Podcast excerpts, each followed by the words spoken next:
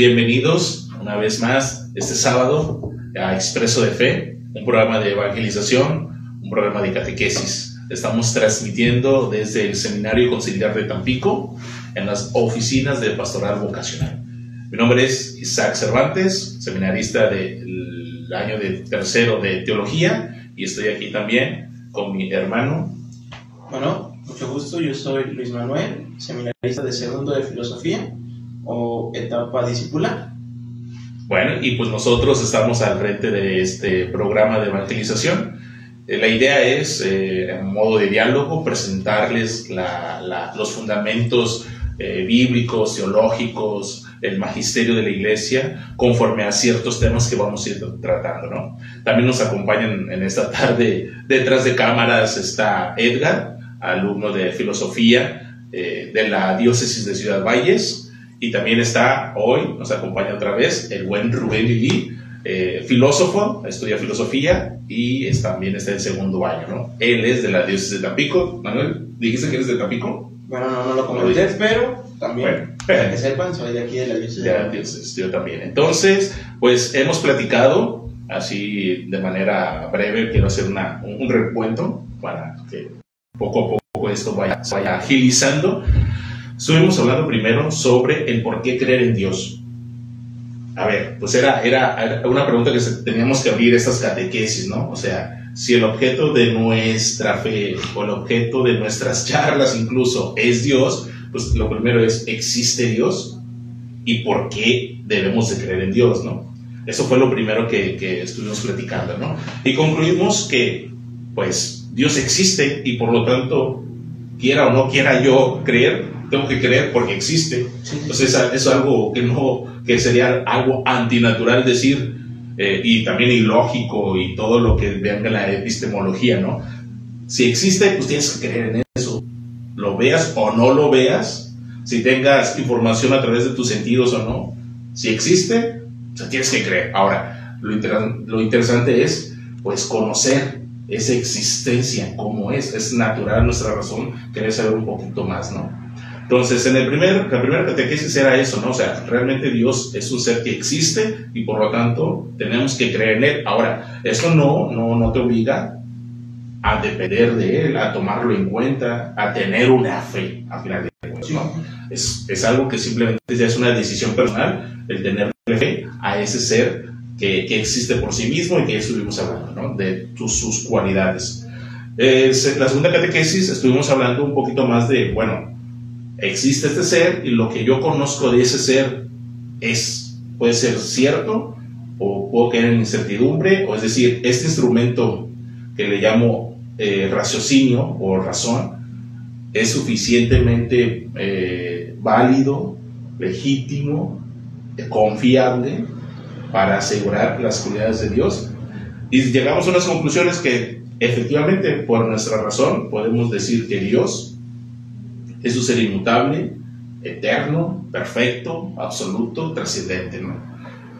Y eso lo, lo, decía tranquilamente, nuestra razón no se complica realmente en esas categorías, ¿no? O sea, si tenemos igual la idea de infinito, pero no conocemos nada infinito, no entra en una contradicción, en un conflicto interno, si te das cuenta, ¿no? O sea, las palabras muy, muy este, resonadas de los, de los novios enamorados, ¿no? Te amo hasta el infinito, ¿no? ¿Qué es el infinito? Sí, sí, sí, es algo que normalmente utilizamos, pero pues pocas veces nos ponemos a analizar. Sin embargo, dentro de estas dos charlas, eh, en el episodio 1 y 2, eh, más en el 2 consolidamos en una, en una idea que me gustaría retomar porque nos va a ayudar a dar una nueva perspectiva a este tercer episodio y pues caímos que la misma persona es evidencia, ¿ya?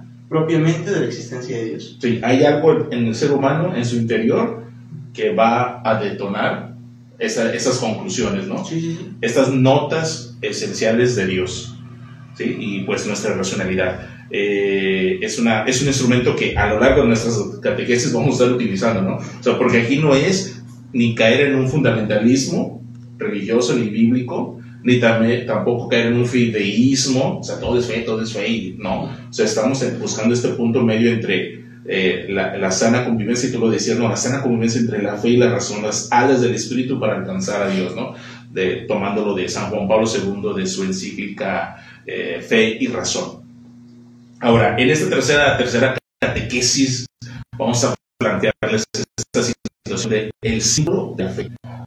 Estuvimos hablando de la creencia, de creer tal cual en Dios, una, creencia un poco más sólida, y ahora estamos ante el símbolo de la fe. ¿Qué significa el símbolo de la fe? Históricamente es todo lo, el contenido de la doctrina que la iglesia, por lo menos en los primeros cuatro siglos de su existencia, fue pues, armando todas estas, se llama artículos, ¿no? Artículos de la es decir, a ver, ¿qué sabemos de Dios? No, pues Dios es una sustancia que siempre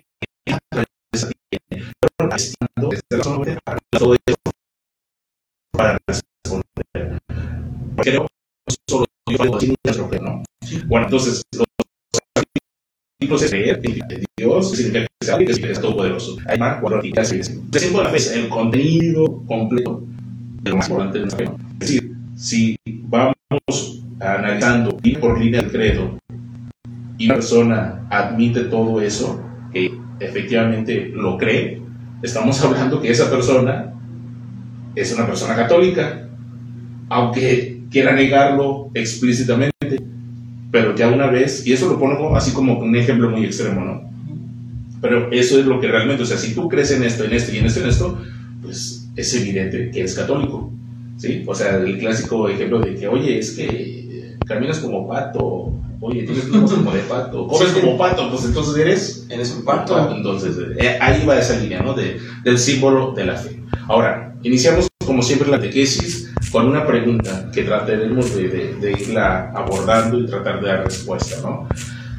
El acto de la fe o los contenidos de la fe, ¿sí? ¿Es suficiente para conocer a Dios y para salvarse? Si yo me considero un hombre de fe, con eso se garantiza que voy conociendo a Dios y me voy salvando, o hay otras, otros elementos en esta, eh, implicados en este acto de fe, en este conocimiento de los contenidos de fe. ¿Conozco a Dios a través de los contenidos de fe? ¿O puedo tener otra experiencia? ¿Sabes qué? No me interesa nada los contenidos de fe, me puedo ir al budismo y ahí voy a encontrar cómo es Dios realmente. ¿Será válido eso? Y por ahí voy a salvar, por esa vía. O sabes que mejor me voy por, por, el judaísmo, ¿no? Lo que, lo que ha enseñado en, en, el pueblo de Israel a esa revelación y con eso es más que suficiente para salvarme, ¿no? Creer en los profetas, creer en la ley, añorar el, el, el templo que fue destruido, que vuelva a reconstruirse y con eso puedo salvarme. ¿Sí me explico? O sea, como que esa es la pregunta, ¿no? Ahora, Preámbulo, preámbulo. Ya dijimos, creer en Dios es razonable, totalmente razonable, ¿sí? Sus cualidades, que ya hablamos, trascendente, absoluto, perfecto, eterno, inmutable, son conocidas a través de la razón. Podemos deducirlas a través de la razón, ¿sí? Ahora, creer y confiar no es lo mismo. Creer está un poco más cargado a la parte intelectual a la parte de la inteligencia. Es una información que se te da y la tienes que procesar con tu inteligencia. Pero confiar es un acto de la voluntad. ¿sí? Pero la voluntad no es ciega, sino que se va a confiar de lo que le haya llegado a la inteligencia. Pero cuando una persona decide confiar, o sea, decide es una elección, viene impulsado por la voluntad. Pero vuelvo a repetir, no es una voluntad ciega, sino que iríamos en el fideísmo, ¿sí? No me interesan las razones, no me importa la información, yo solamente siento que es bueno creer en Dios, pero no, o sea, es, es una fe vacía. Sí, sí, sí. sí me explico. Y, y se, se, caería en, un, el clásico sin sentido, o sea, de cuando mi fe se ve atacada por la, la misma realidad que nos toca vivir, pues ya se pierde todo sentido, todo, y, ideal. Y vamos a hablar de esto, es una fe este, débil, vacía, o sea, hueca y lo, y lo va a exponer San Pablo. O sea, la fe que se vive aquí en la iglesia, esta iglesia es tan fuerte, sus columnas son tan fuertes porque está cimentada en la verdad. ¿Sí me explico? Entonces, aquellos deístas que no quieren responder a través de la fe, desgraciadamente, lamentablemente, pierden la objetividad y por tanto pierden la verdad en su argumentación desde la fe, ¿no? Pero bueno, entonces es como que el preámbulo, ¿no? O sea, creer y confiar no es lo mismo, pero van, van, de, la mano. de la mano. Exactamente. La confianza es un acto de la fe. Ahora, la fe tiene como que estas dos partes, ¿no? Es dada por Dios al ser humano. Esa es la información que te voy a dar sobre mí. ¿Ok? Esta, esta información te la va a dar mi hijo, el que realmente ha estado conmigo y me conoce tal cual soy. Y él te va a decir lo que tú necesitas saber de mí. ¿Sí? Esa información. Ahora, tú... No más ni menos, lo necesario. Lo necesario. Y ese, ese acto de Dios de darte a conocer y revelarse, se le llama don. Es un don de Dios la fe. Por eso se le llama así, ¿no? Porque es un acto de la gracia de Dios hacia el hombre. Tú no puedes llegar a mí al nivel que se necesita, ¿no? Para entregar tu vida.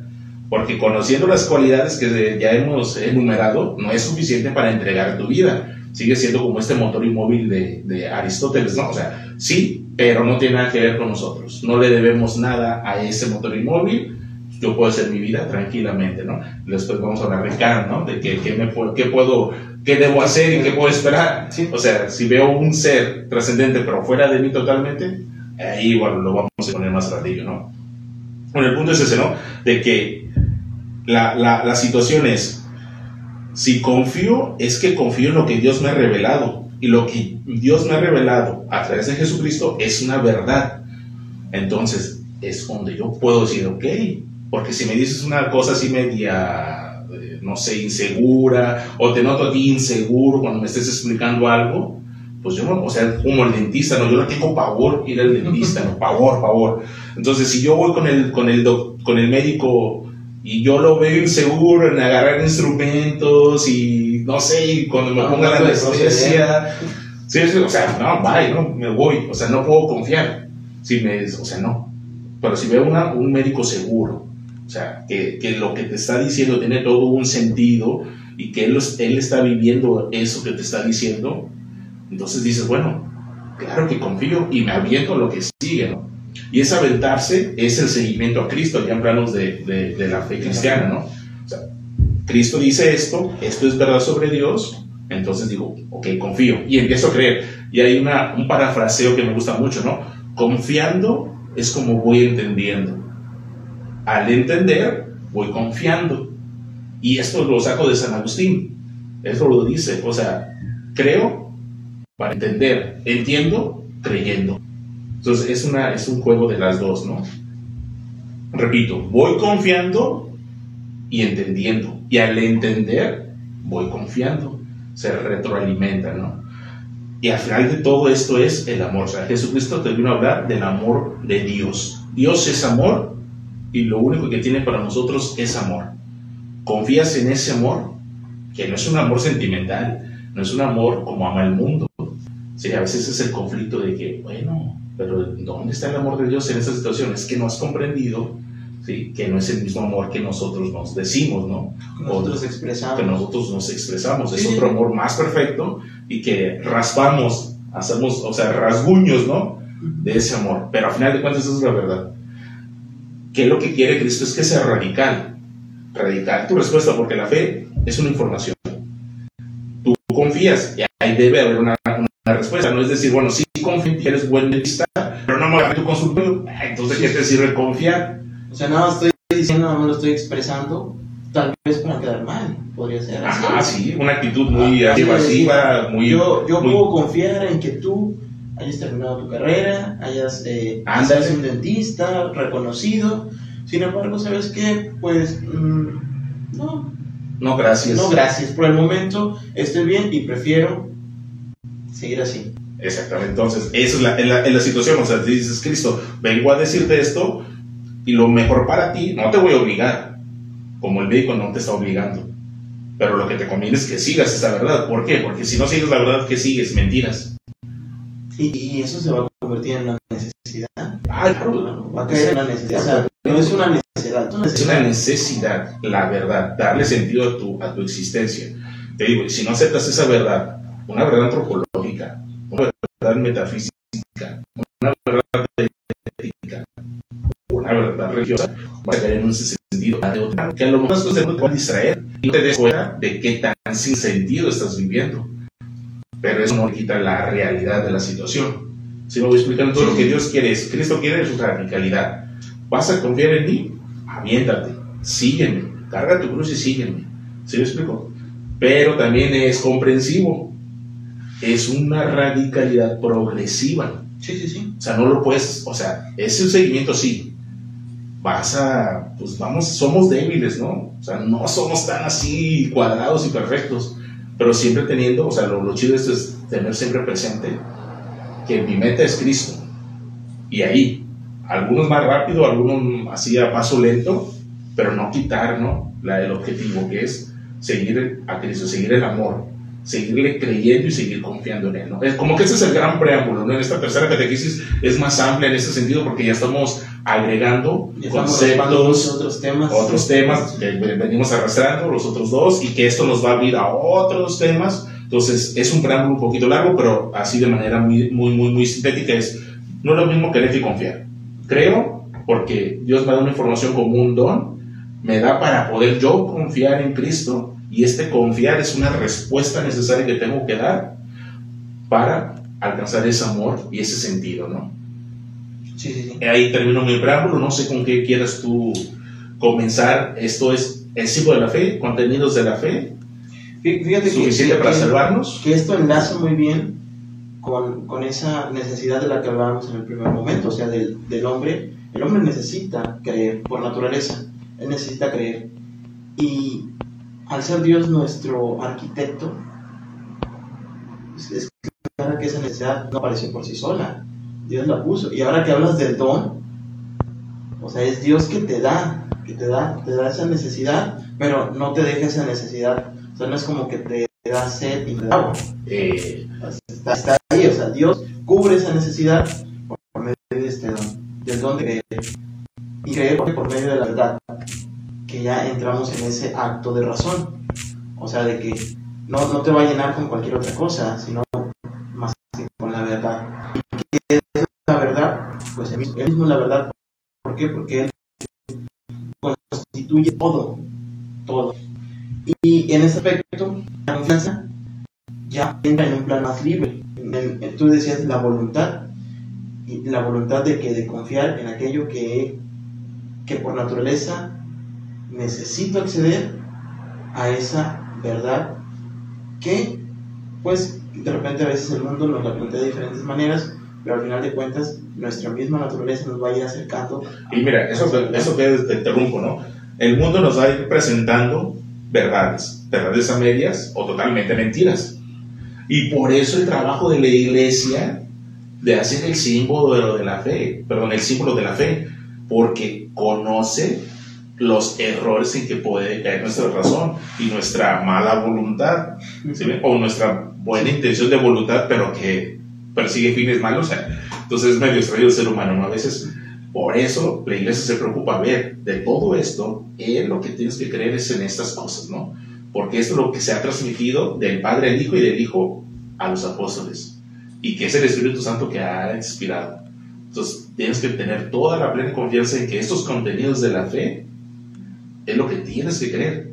Y distinguir entre esto y todas las verdades que te provee el mundo, ¿no? Sí, sí, Porque, para porque, a veces pareciera que nos, eh, a mí me llama la atención mucho cuando, y lo platicábamos una vez, acerca de cómo incluso en, en el principio de la iglesia como tal, pues se, se hablaba de estas, estas verdades que Dios había revelado, pero que la iglesia necesitaba llevar a un, a un punto en el que pudiera darlas a conocer con el mismo lenguaje humano.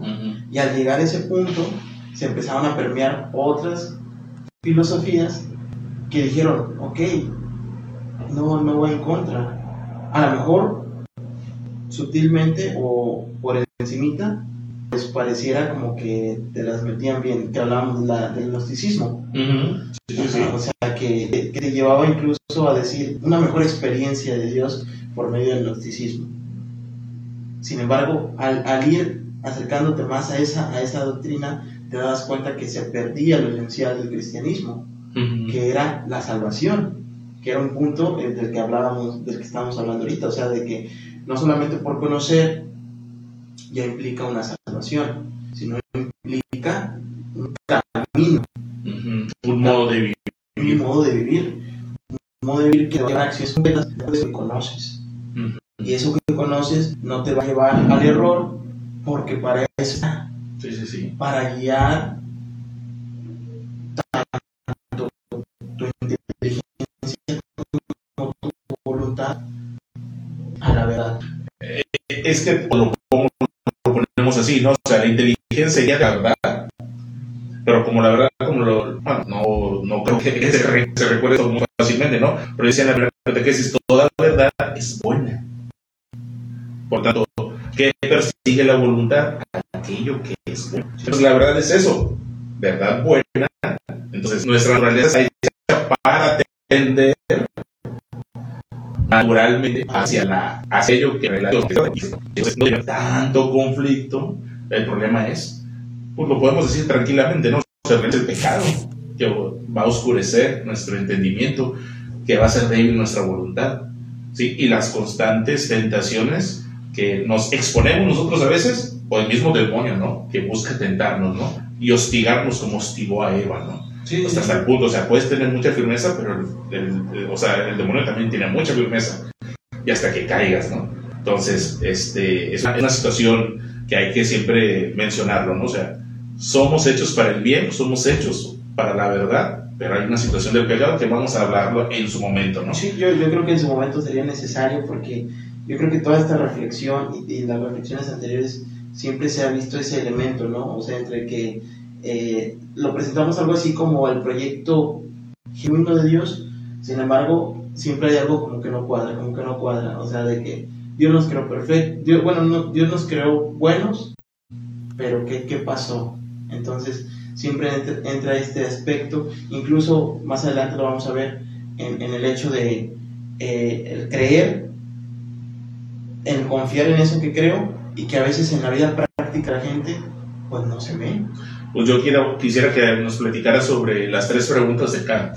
Las tres Creo que esas pueden ser, pueden iluminar esta parte racional, ¿no? Kant, Sí, sí. un filósofo alemán, o sea, pues sí, muy creyente, muy devoto de Dios, o sea, realmente un cristiano, pero ante su objetividad y su compromiso como filósofo, puso a juicio todas sus creencias, ¿no? Y hay tres preguntas eh, importantísimas para la modernidad en cuanto a la filosofía, que estaría chido mencionarlas y así los que nos van a ir escuchando pues también conocen un poco de Kant, ¿no? Sí, sí, sí. De este filósofo. Muy bien, sí. Bueno, dentro de esas tres preguntas que Kant nos plantea, la primera y la más esencial yo creo en el ser humano es el qué podemos conocer. Ya hablamos del conocimiento, ya hablamos del conocimiento acerca de Dios. Y ya lo pusimos a, a prueba al decir en qué manera conocemos. Y el qué podemos conocer nos, nos plantea esa situación, ¿no? O sea, de que yo, en este momento, en este plano, por mi solo hecho o, o por mi solo instrumento, que es la razón, y mi razón humana, me lleva a, a- cuestionarme eso, qué puedo conocer, a través de qué puedo conocer, o cómo puedo conocer.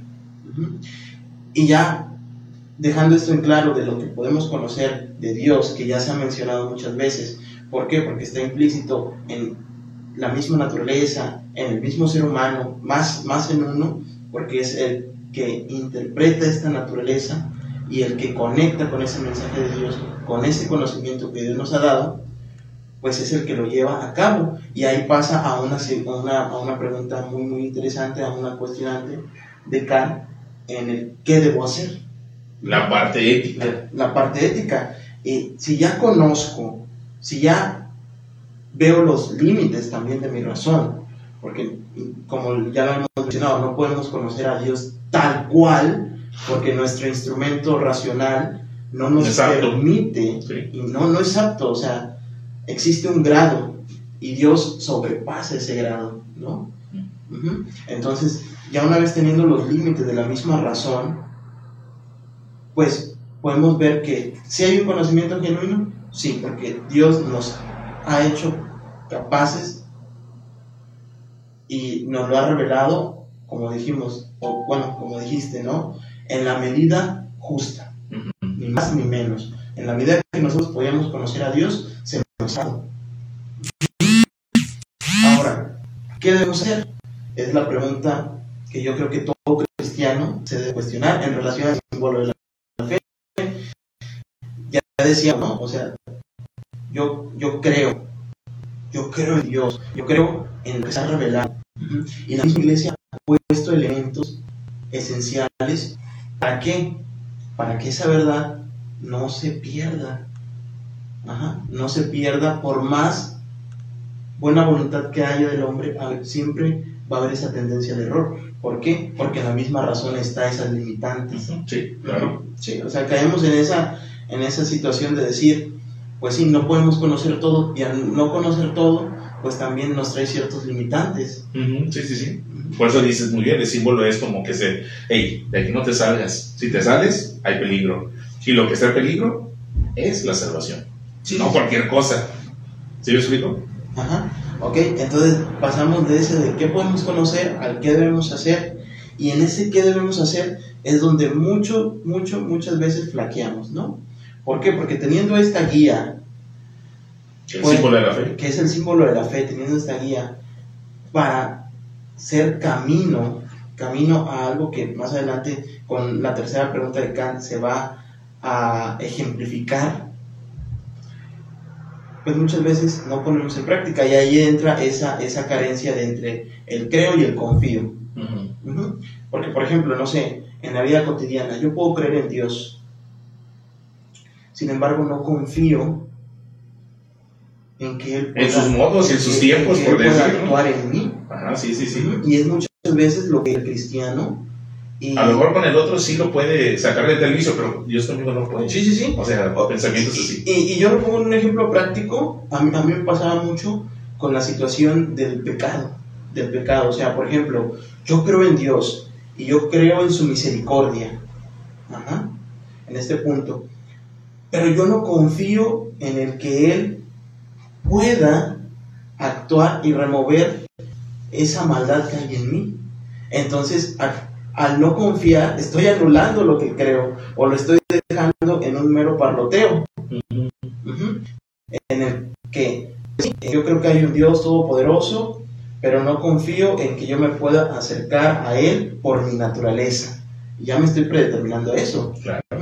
Y, y actualmente, y yo lo leía hace poquito, que yo creo que es el pecado más grave que puede existir. Bueno, en la Biblia se diría es el pecado contra el Espíritu Santo. Sí, es un pecado contra el Espíritu Santo porque al final de cuentas el que actúa en esa, en, en, en la confesión, ese es el mismo Espíritu, el mismo Espíritu que, que, que, que, hace y purifica lo que es de Dios y nosotros somos de Dios. Sí, tenemos su imagen. Tenemos su imagen. Entonces, de su imagen. Entonces, al, al no confiar, pues automáticamente lo que hacemos, lo que expresamos, pues es una actitud negativa ante eso. Al no confiar que Dios puede transformar mi vicio, llámese el cigarro, llámese el alcohol, eh, llámese... Mm, Cualquier tipo de vicio, la gula, la, gula, la, pereza, la avaricia, todo eso. ¿Sí? ¿Por qué? Porque voy a caer en ese sentido de decir, vuelvo a caer, vuelvo a caer, vuelvo a caer, entonces mejor no confío, no confío ¿Por qué? Porque con mi mismo acto estoy, estoy desacreditando aquello. Pero también te, desacreditas a ti mismo. Sí. O sea, no confío en ti porque no confío en mí, que yo lo pueda lograr, que me pueda esforzar y que tú vas a dar tu gracia. Y eso es muy interesante porque estaba reflexionando también diciendo, a ver, las personas muy intelectuales que dicen, que se dicen ateas, o sea, su problema no, o sea, si le damos bien desarrollada la parte intelectual, la parte racional de la fe, o, sea, deben de aceptar, deben de aceptar, o sea, racionalmente. Pero como les dije al principio, o sea, no necesariamente van a confiar. No van a poner su corazón y su vida en manos de este Dios, que pueden reconocerlo a través de la razón, O sea, o sea, es evidente que hay mucha gente que no, que no van a confiar su vida en ese ser trascendente. Pero yo lo que yo digo, pero es que al final de cuentas, y eso fue, mi, o sea, mi opinión personal, ¿no? Al final de cuentas, no estás confiando en Dios, pero tampoco estás confiando entonces en ti. Hay, hay, un, hay un algo, hay un miedo, hay un obstáculo en ti como persona que no confías en algo de ti mismo. O sea, es una, como una proyección. El no confiar en Dios está hablando que tú tienes un problema interno. Porque si es una persona que confía en las otras personas en el día a día, terminas por confiar en aquello que es racionalmente aceptable. La existencia de, de, este primer motor, de esta causa incausada, de este ser absoluto y perfecto. O sea, no deberías de por qué no creer. pero sí no confiar. sí, sí, sí, fíjate, o sea, en, esa, y, y, como lo manejábamos, ¿no? Uno entra en, en, la intelectualidad, en la razón, en, ese, en esa facultad espiritual que tenemos de entender y, y de comprender cómo funciona el mundo, y la otra entra en la voluntad, en la voluntad del ser humano de adecuarnos a esa realidad por medio de la inteligencia, porque la voluntad siempre va a ir guiada por la inteligencia. Ajá. Sin embargo, ¿por qué caemos hoy en este sentido? Y yo creo que hoy se ve más en, en esta, en esta época que llamamos posmodernidad. ¿Por qué? Porque existen verdades, verdades pasajeras que parlatean, que parlotean cosas que no comprenden, que se han alejado de esa verdad, de ese símbolo, hablando ya en un aspecto de iglesia, del que y, y, lo expresamos casi al final de nuestro, de nuestro credo. O sea, primero ponemos a Dios como, como el fundamento y ahí también en nuestro credo entra la iglesia. Creo en, creo en, creo en la iglesia que es una, es santa, una santa católica y apostólica, ¿no? Pero si no, si en nuestros actos no se ve esa cercanía con esa iglesia que es una santa católica y apostólica, pues lo anterior igual se va a quedar en esas palabras, ¿no? Y, y, ese acto que decías en relación a los ateos, yo también me había puesto a reflexionar en, en, esa falta de confianza que tienen incluso en su misma razón. Sí, exactamente, se puede caer en eso.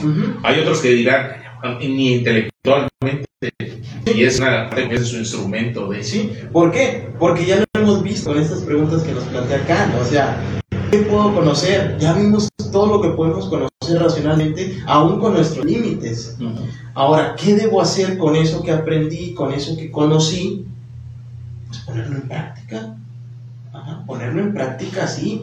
Si se nos ha revelado algo y constatamos que eso es verdadero, ahora viene ponerlo en práctica. Pero a veces en la práctica, por nuestra voluntad, por nuestra lucha de voluntad, que a veces se vuelve así eh, yo una vez te lo planteaba, ¿no? Esa lucha de voluntad que existe cuando lo vimos desde el aspecto de la vocación, entre lo que yo quiero y lo que Dios quiere. Sí, sí, sí. Y aquí, aquí es claramente entre lo que yo quiero y lo que se me exige en el querer. Sí, y es el ejemplo de los fariseos que le preguntan a Jesús, oye, ¿qué onda con el matrimonio? ¿Está válido el divorcio? Moisés lo aceptó. ¿Tú qué dices? ¿Y, y qué les digo? Ustedes, por duros de corazón, o sea, por tener, eh, o sea, por ser necios, cambiaron la ley de Dios. Yo les doy la ley la misma, el matrimonio. Es para siempre, hasta que la muerte se pare, ¿no? Y, y fíjate. Y el plan de Dios, hombre y mujer. Ajá. Vámonos, en este tiempo, con esta ideología de género. Sí, o sea, está, está, está todo. ¿Qué debo de hacer? Ahí está la, la respuesta en, este tema, no concreto, en este tema. Ajá. Y, y, y claramente dicen una actitud justificarse. Ah, sí. Siempre el hombre va a tratar de justificarse. Cuando entra en esa lucha de voluntad, que aunque conoce, pero entra en esa lucha de voluntad, el hombre siempre va a tratar de justificarse. Y en el caso de los ateos, se justifican en... Pero ¿estás de acuerdo si uno se justifica es porque hizo algo malo? Entre comillas, vamos a decir, o sea, algo, no algo que esté en contra de ciertas leyes o reglas o preceptos, es algo que tu conciencia te está diciendo. Te exige. Ajá, entonces como no cumpliste con esa exigencia, te justificas. ¿Sí me explico? Entonces al justificar, no estás aceptando, o sea, no tienes la responsabilidad de tus actos, de las consecuencias de... ¿Sí me explico? Porque si te justificas, ya no te haces responsable como tal. Y si te vas a hacer responsable, no te tienes por qué justificar. Tu mismo acto reparatorio está hablando de ese tipo de, justificación que querías, pero la, la la honesta, la que está ordenada realmente a la responsabilidad. Y eso es lo que pasa para mí, para mí así lo veo en los ateos, ¿no? justifican la no, la no existencia de Dios con la existencia del mal. ¿sí? O ya muy personal en algunos, ¿no? Es que pasé por, este, por estas desgracias porque perdí un familiar, o sea, por dolores humanos muy fuertes. ¿Y el culpable quién es? Dios, ¿por qué lo permitió? ¿Sí explico? Sí, y se justifica, no, o sea, Dios no puede existir porque me, o sea, porque dejó que yo tuviera esta desgracia, ¿no? Y, y es ahí donde entra esa carencia de confianza. exactamente. ya no confío en ti porque qué tal si vuelvo a confiar y me pasa exactamente otra desgracia. Pues sí. Sí, eso. Y, y, y todo esto, pues también lo vemos porque no entendemos desde un principio que nuestra razón se ve limitada. No podemos ver el plan de Dios como tal. ¿Por qué? Porque eso solo le compete a Él. Nosotros actuamos, pero no actuamos como marionetas, porque ya, dijimos que tenemos esa voluntad y esa voluntad no siempre va de acuerdo a Dios. ¿Por qué? Porque si eso lo podemos ver eh, fácilmente en esa justificación. Si nuestro actuar de nuestra voluntad fuera de acuerdo al plan de Dios, no existiría esa justificación que es el cómo nosotros nos agredimos. Sí, sí, exactamente. Sí, sí, Que claramente esa se ve alimentada por otra dimensión que pues, es la del mal, que ya más adelante va, podemos tratar más cómodamente. Pero por ejemplo, ya teniendo esto claro entre lo que conocemos o lo que podemos conocer y al qué debemos hacer, nos espera una dimensión trascendental que nos plantea Cal en el, Cal en el qué debemos esperar. ¿Qué puedo esperar? ¿Qué puedo esperar? ¿Qué puedo esperar? Sí, sí, sí, en el que puedo esperar. Ahora sí, claramente eso revelado, ¿no? Sí, la trascendencia. O sea, ¿hay algo más de esa vida? O sea, ¿para qué soy bueno? ¿Para qué lucho contra el mal?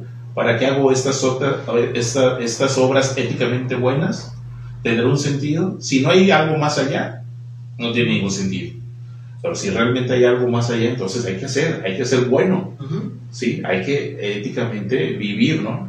Moralmente bueno y todo, porque algo nos espera en la otra vida, ¿no? Y eso es lo que se acá, ¿no? La recompensa por vivir éticamente bien. y, y, claramente esa recompensa se va a ver mayormente iluminada dentro de lo que nuestra misma iglesia profesa. Sí, sí, sí. Que, que creo yo que ahí entraría en lo que tú nos compartes acerca.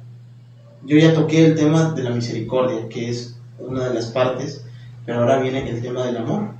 O sea, ¿qué, ¿qué, es esa recompensa que Dios nos da?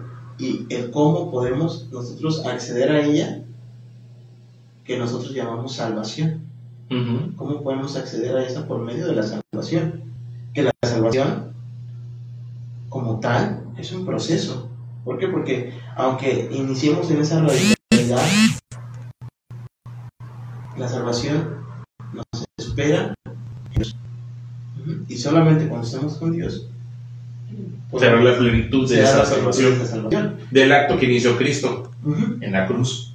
Hasta en ese momento cuando se ha redimido todo o sea cuando la segunda venida digamos de Cristo ahí se va a manifestar todo ¿no? la plenitud de todo bueno entonces este pues así lo dejamos ahorita con Kant. No queremos decir que estamos cristianizando la filosofía kantiana. No, pero para nada. Podemos decir pero que tomamos esos elementos y para reflexionamos. Iluminar una parte de la fe, ¿no? Exactamente, es eso, ¿no? Bueno, mira, lo, que yo te traigo ya en esta segunda parte es ver una de las citas bíblicas para mí fundamentales sobre, es una de, de, de Primera de Timoteo, 3.15. Es un pasaje que, hay que aprendernos de memoria, ¿no? Obviamente. San Pablo le está diciendo a Timoteo, ¿no? O sea, en la, en la comunidad o en las comunidades que tú ya vas a ser encargado, o sea, le dice el consejo, o sea, pórtate, que debo eh, este, hacer, o sea, dice, pórtate como debes de portarte, como, como una autoridad eclesial, como un hijo de Dios, como un creyente, como un, discípulo de Pablo, que, sea una resonancia de toda su, coherencia espiritual. Y le dice, tú ya sabes cómo portarte en la casa de Dios, que es la iglesia del Dios viviente, ¿sí? columna y pilar de la verdad. ¿sí? Entonces, este, este, esta cita bíblica es muy, importante muy importante porque la iglesia es la que tiene la verdad. El depósito de la verdad, el depósito de la fe, como quien dice, ¿no? Y es un depósito que viene, o sea, que se ha transmitido del padre al hijo, porque el padre le ha dicho todo al hijo, ¿sí? El hijo ha dicho todo lo que quiere que el padre diga, y él lo va a decir en el evangelio. Yo le digo lo que he escuchado, lo que quiere el padre que le diga, yo les digo. Esa, esa unidad, ¿no? esa comunión. Y después, ¿quién recibe toda esa transmisión? Los apóstoles. Y también la recibe Pablo, ¿no? En su, en su forma de explicar su vocación y su llamado, pues él explica que él recibió esta doctrina de Dios, ¿no?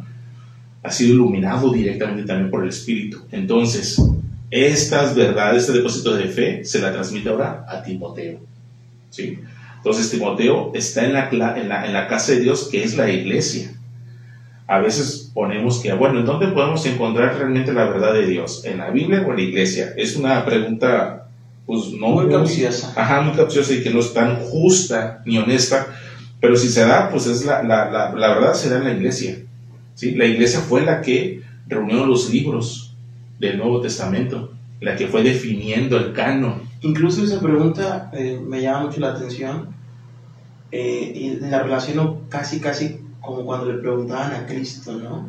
Que siempre nos va a decir el evangelista, y viendo Dios lo que había en su corazón, o sea, que nunca, nunca se acercaban a Cristo o en la mayoría de los casos para no eh, generalizar, así. generalizar así tan prácticamente, pero en la mayoría de los casos o en algunos casos se acercaban a Cristo con preguntas capciosas y cargados de mala voluntad. Sí, sí, sí. Sí, sí, sí. Y a veces esta pregunta que tú dices así, que hay gente, hoy quiero creer que hay gente que lo hace con el afán de aprender, pero también debo de reconocer que hay gente que la hace con el afán de decir, a ver, a ver, a ver, entonces, eh, la, ¿es palabra de Dios o es palabra de la iglesia, no? Que más adelante también son otros temas, ¿no? Que vamos a hablar, el magisterio, tradición y, Biblia. Pero, por ejemplo, aquí, aquí se ve claramente, ¿no? O sea, que la mala voluntad se permea a veces o se disfraza en, preguntas capciosas de verdades, de verdades, porque tanto la palabra de Dios como la autoridad de la iglesia son verdad. Sí, sí, sí. Son verdad. ¿Por qué? Porque el mismo Cristo. No, y aparte la palabra de Dios no es que esté escrita nada más, es la parte oral también. Ah. Sí, también lo vamos a platicar en su momento. La revelación de Dios es una en escrita y en oral se divide. Ah, cuando hablamos de tradición. Cuando hablamos de tradición ya vamos a tocar ese tema. Bueno, aquí lo que quiero este, resaltar es eso, ¿no? La iglesia tiene la verdad y esa verdad es la que le da este sostén, este fundamento. Por eso se llama columna y pilar de la verdad. Es la iglesia. ¿sí? La iglesia está al servicio de la verdad. ¿sí? Y la misma Sagrada Escritura te lo está diciendo. A que tienes que escuchar es a la iglesia, porque la iglesia está fundamentada en la verdad. Y esta verdad, como te decía, viene de los apóstoles. Cuatro siglos después, los teólogos de su tiempo, los padres de la iglesia, van a venir y van a decir, bueno, ¿qué se ha dicho durante cuatro siglos? ¿En qué realmente debemos de creer? ¿En qué debemos de poner nuestra confianza?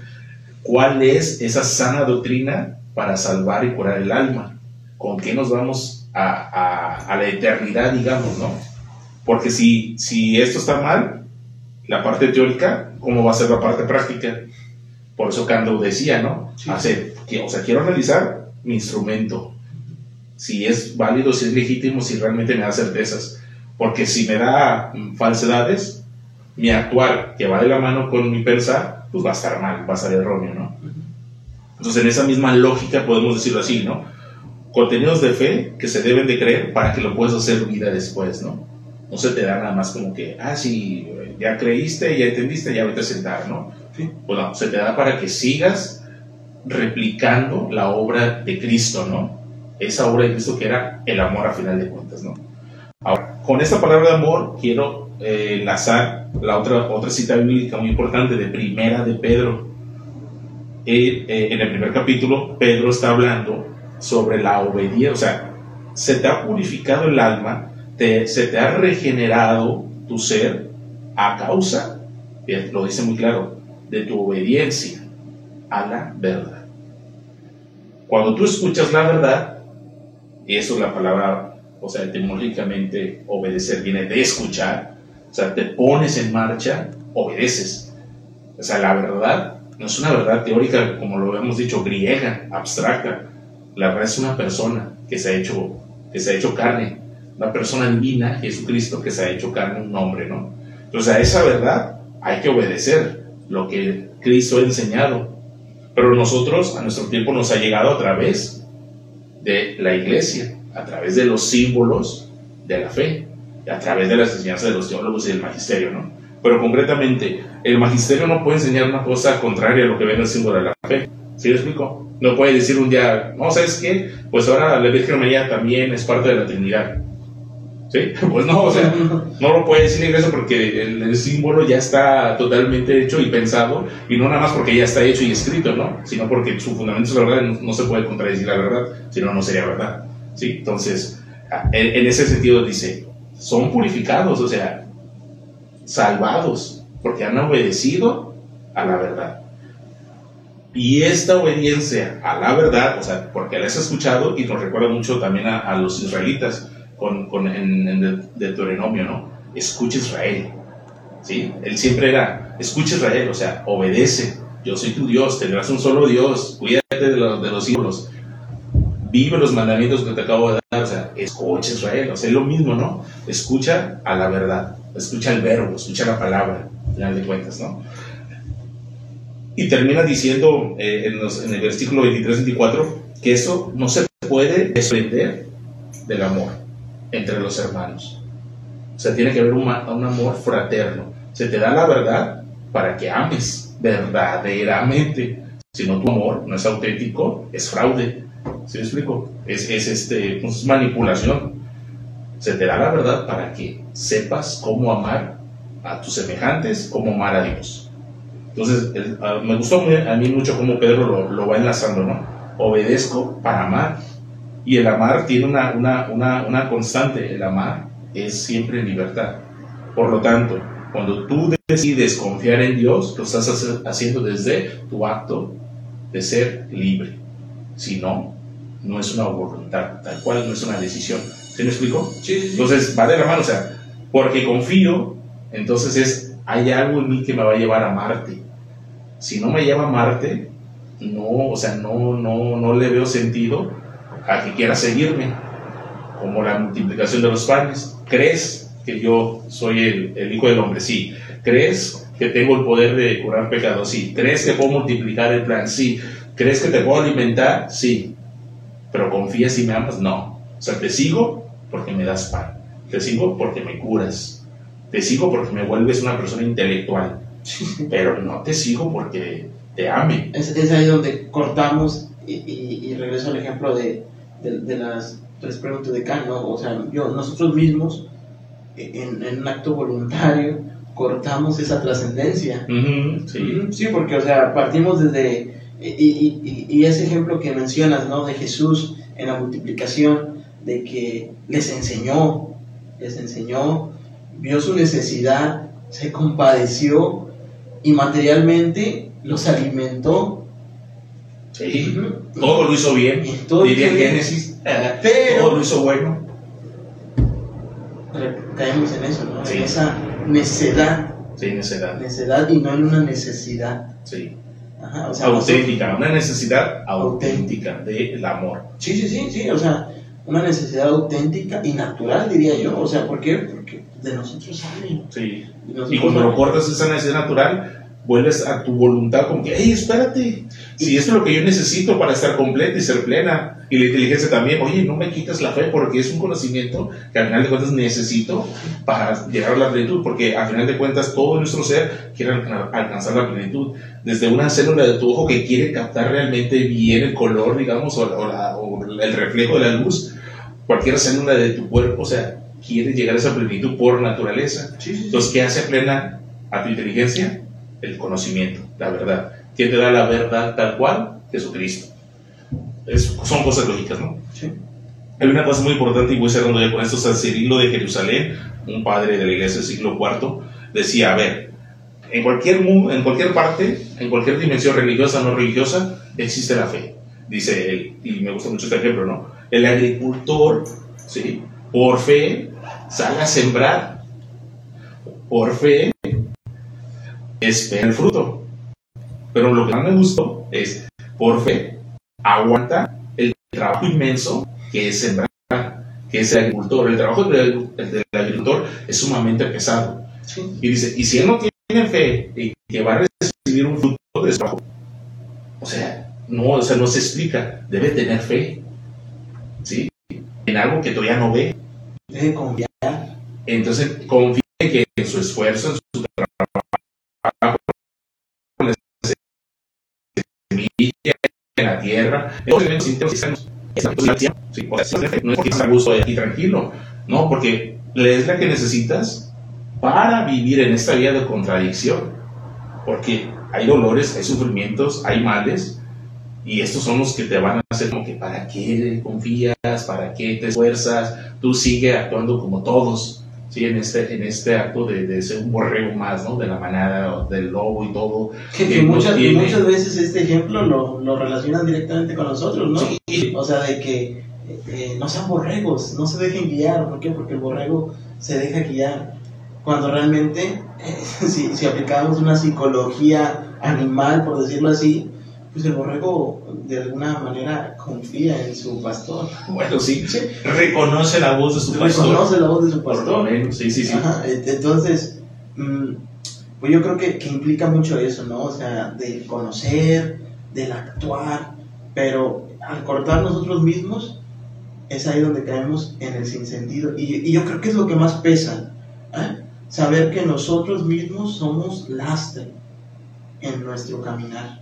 Sí. Sí, sí, porque, como decíamos, el justificar, queremos justificar en cosas de afuera, pero nunca nos justificamos en nosotros, o sea, en lo que tenemos adentro. Sí, no, no nos conviene ver a veces la suciedad que tenemos ahí, pero hay que sacarle, como dice el apóstol Pedro, solamente en la verdad, en la obediencia de Él, serás purificado, ¿sí?